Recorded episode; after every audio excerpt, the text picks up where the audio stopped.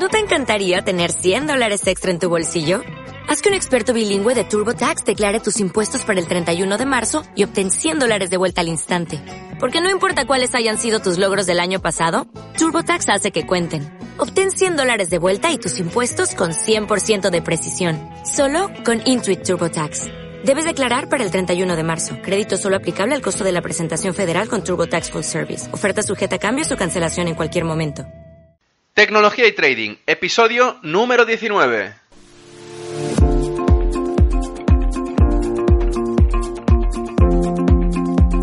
Muy buenos días a todos, bienvenidos un día más a este podcast y canal donde tratamos todo lo relacionado con el trading, la tecnología y la combinación de los dos, el fintech.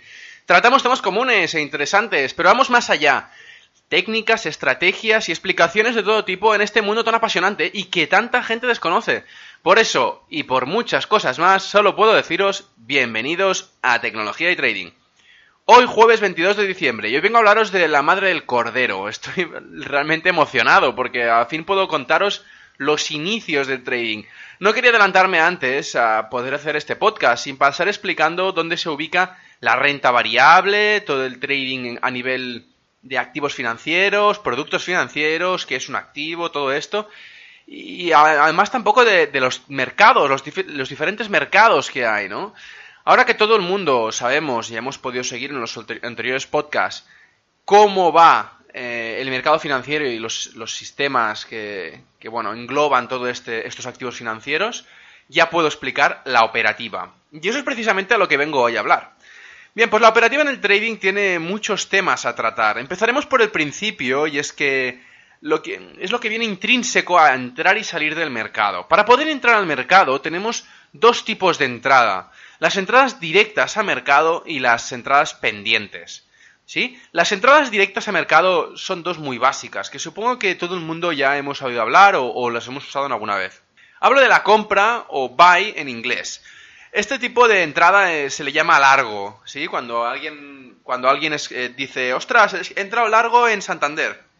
¿Qué quiere decir? Pues bueno, básicamente que hemos comprado acciones del Santander.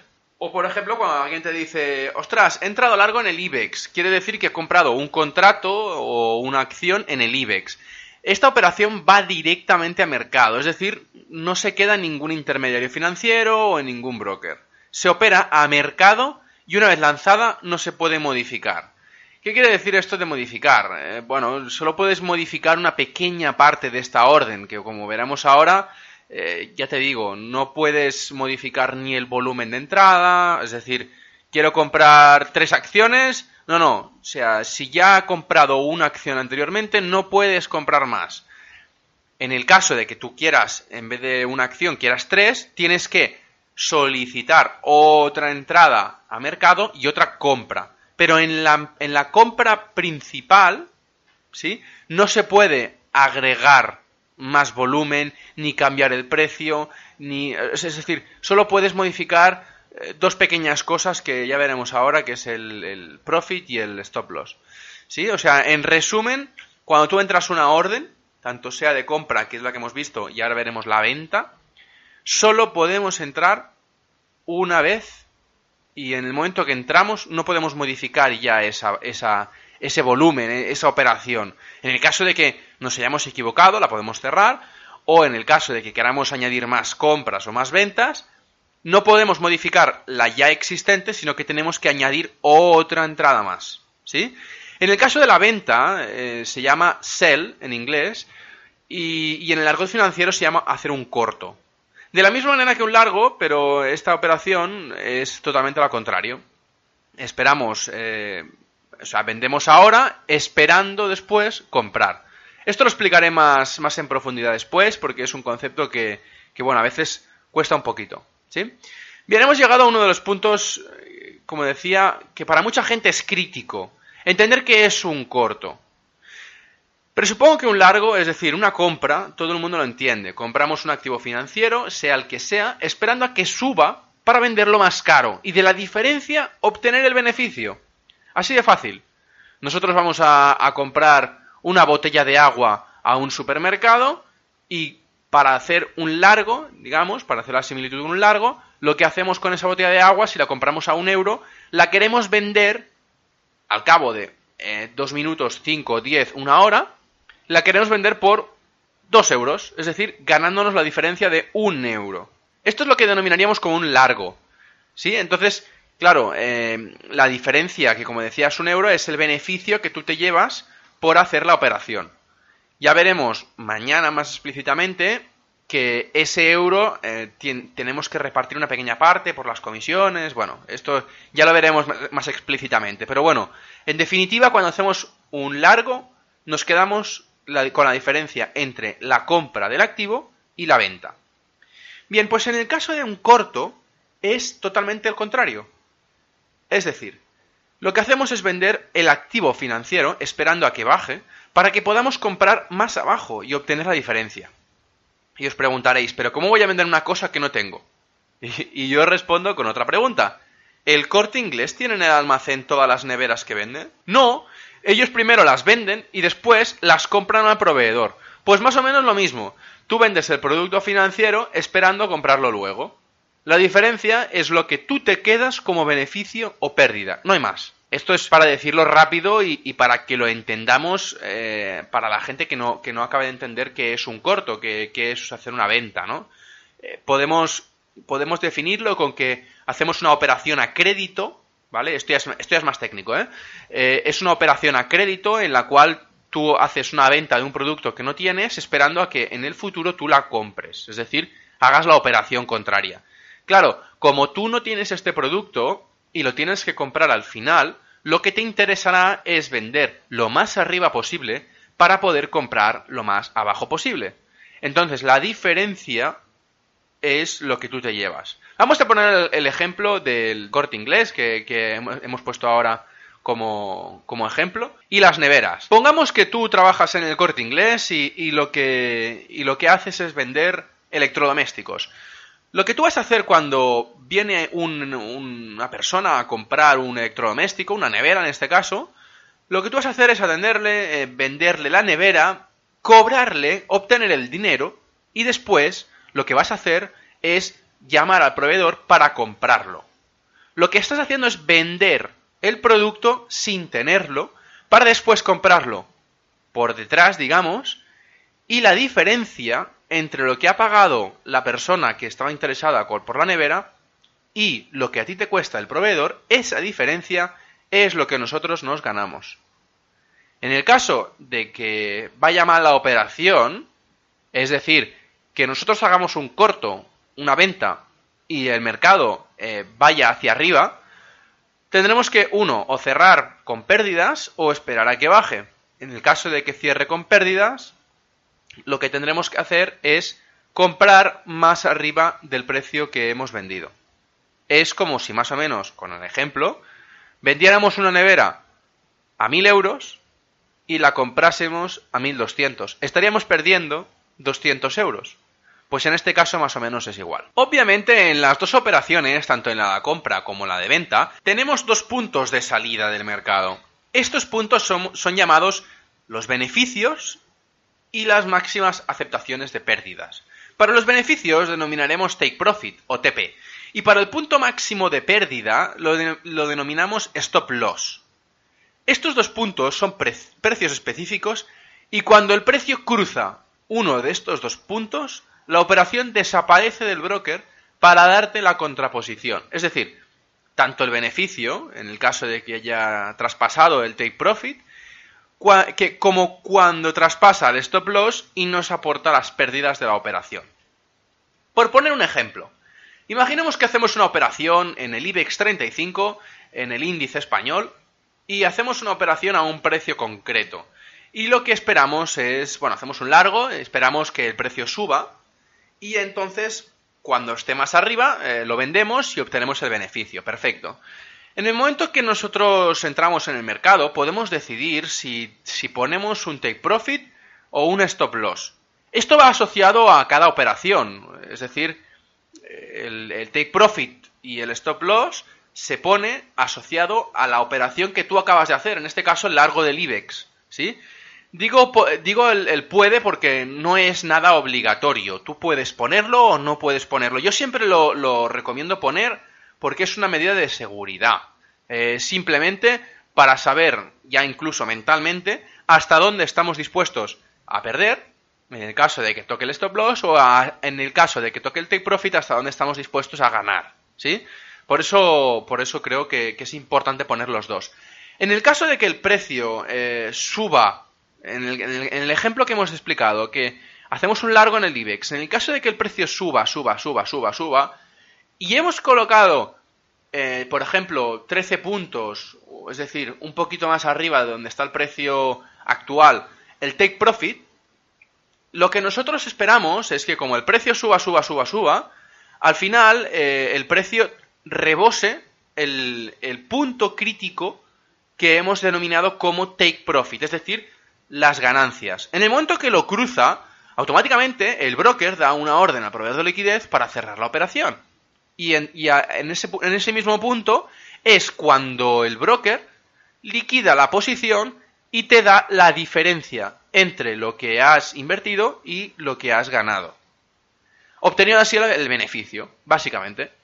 En el caso de la pérdida, en el caso del stop loss, imaginemos que hacemos el, el mismo largo en IBEX y unos puntos más abajo, por ejemplo 10 puntos más abajo, ponemos un stop loss.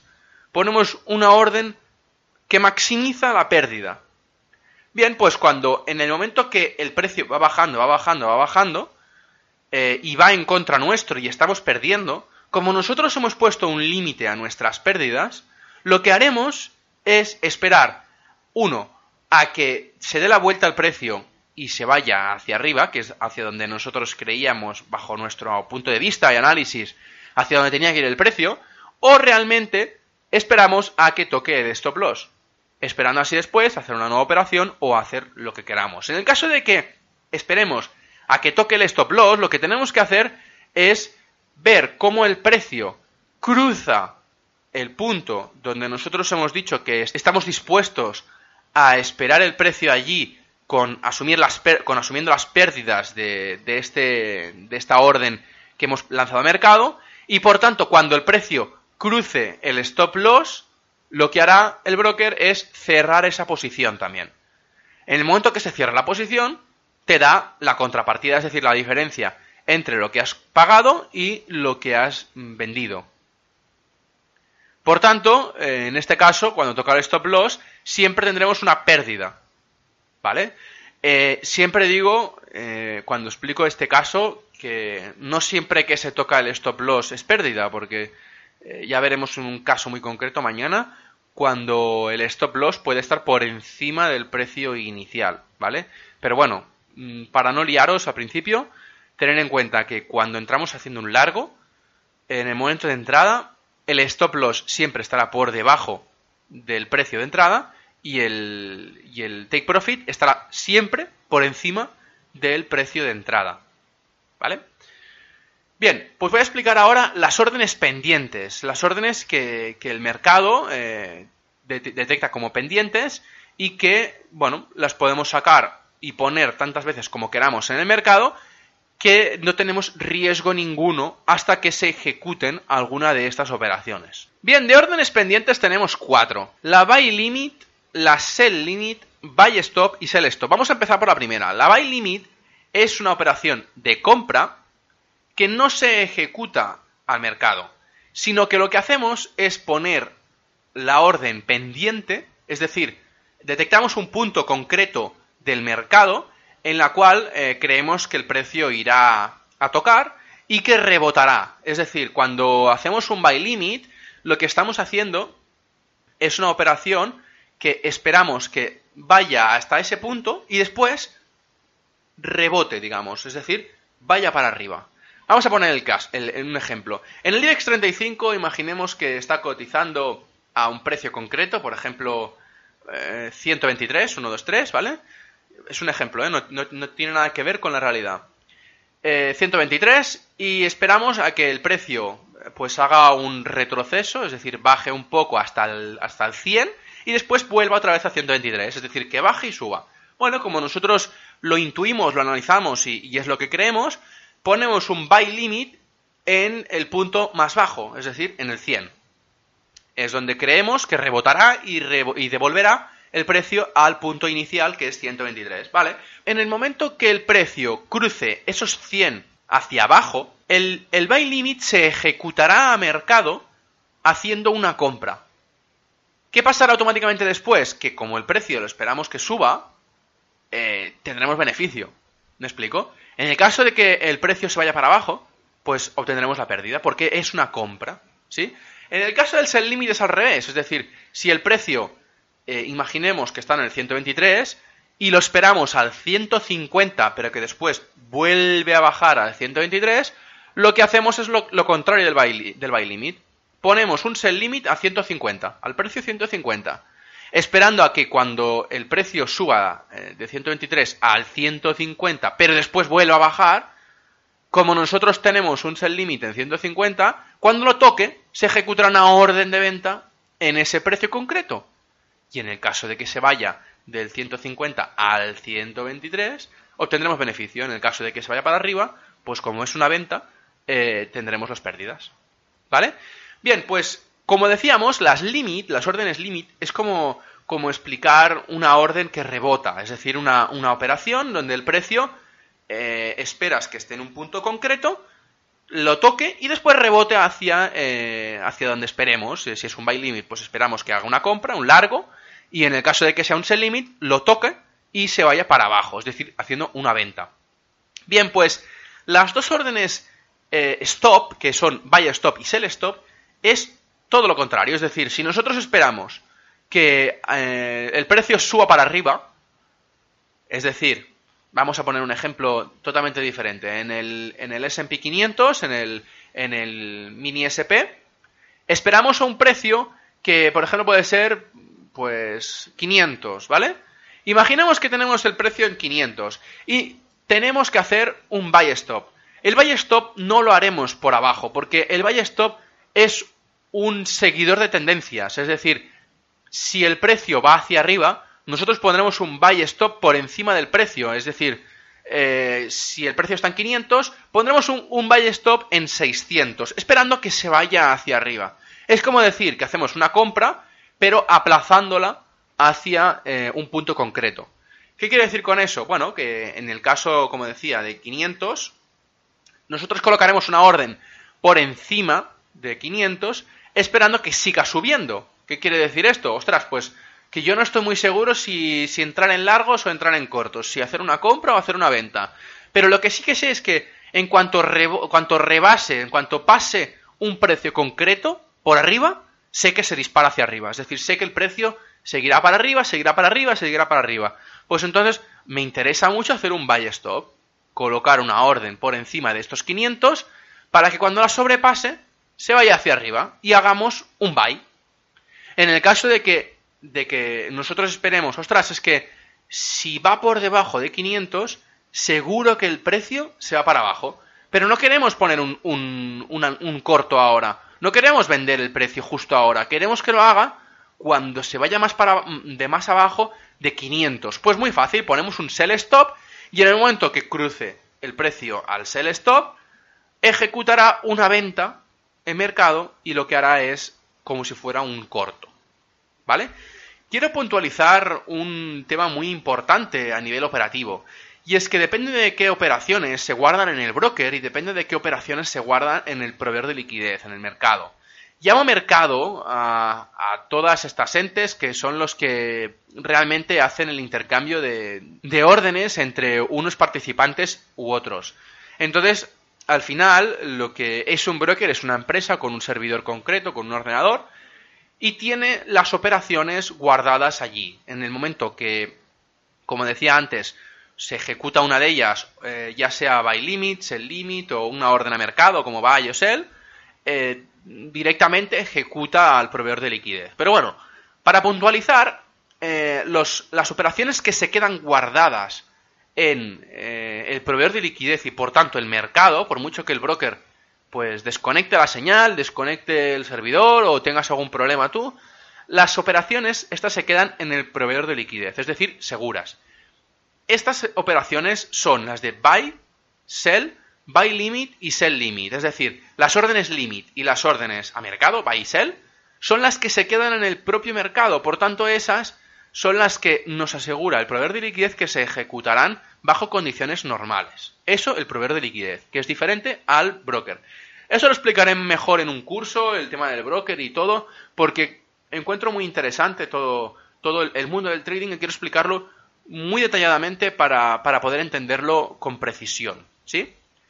Quiero puntualizar también que cuando haya, haya, operaciones que determinemos que sean del broker, em, estas son ejecutadas por el broker. Es decir, no ha de haber ninguna razón por la que el broker sea más lento, más rápido que el proveedor de liquidez, pero simplemente es un intermediario más. Es decir, es, un punto eh, intermedio que hace de broker, precisamente. Broker es intermediario. Entonces, lo que hace puramente es que cuando, bueno, tiene una operación como por ejemplo un take profit, un stop loss, un buy stop o un sell stop, cuando el precio cruza uno de esos precios que hemos especificado nosotros con esas operaciones, se ejecuta la operación determinada al proveedor de liquidez.